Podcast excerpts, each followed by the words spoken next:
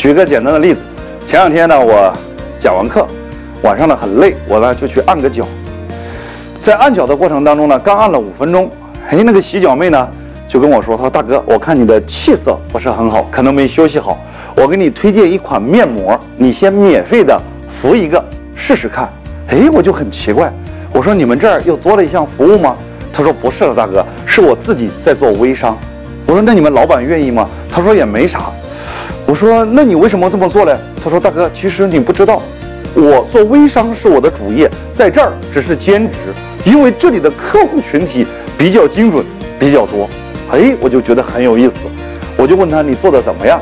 他说还不错，这几个周星期呢，我一共赚了五千块钱。哎，我说你未来有什么打算呢？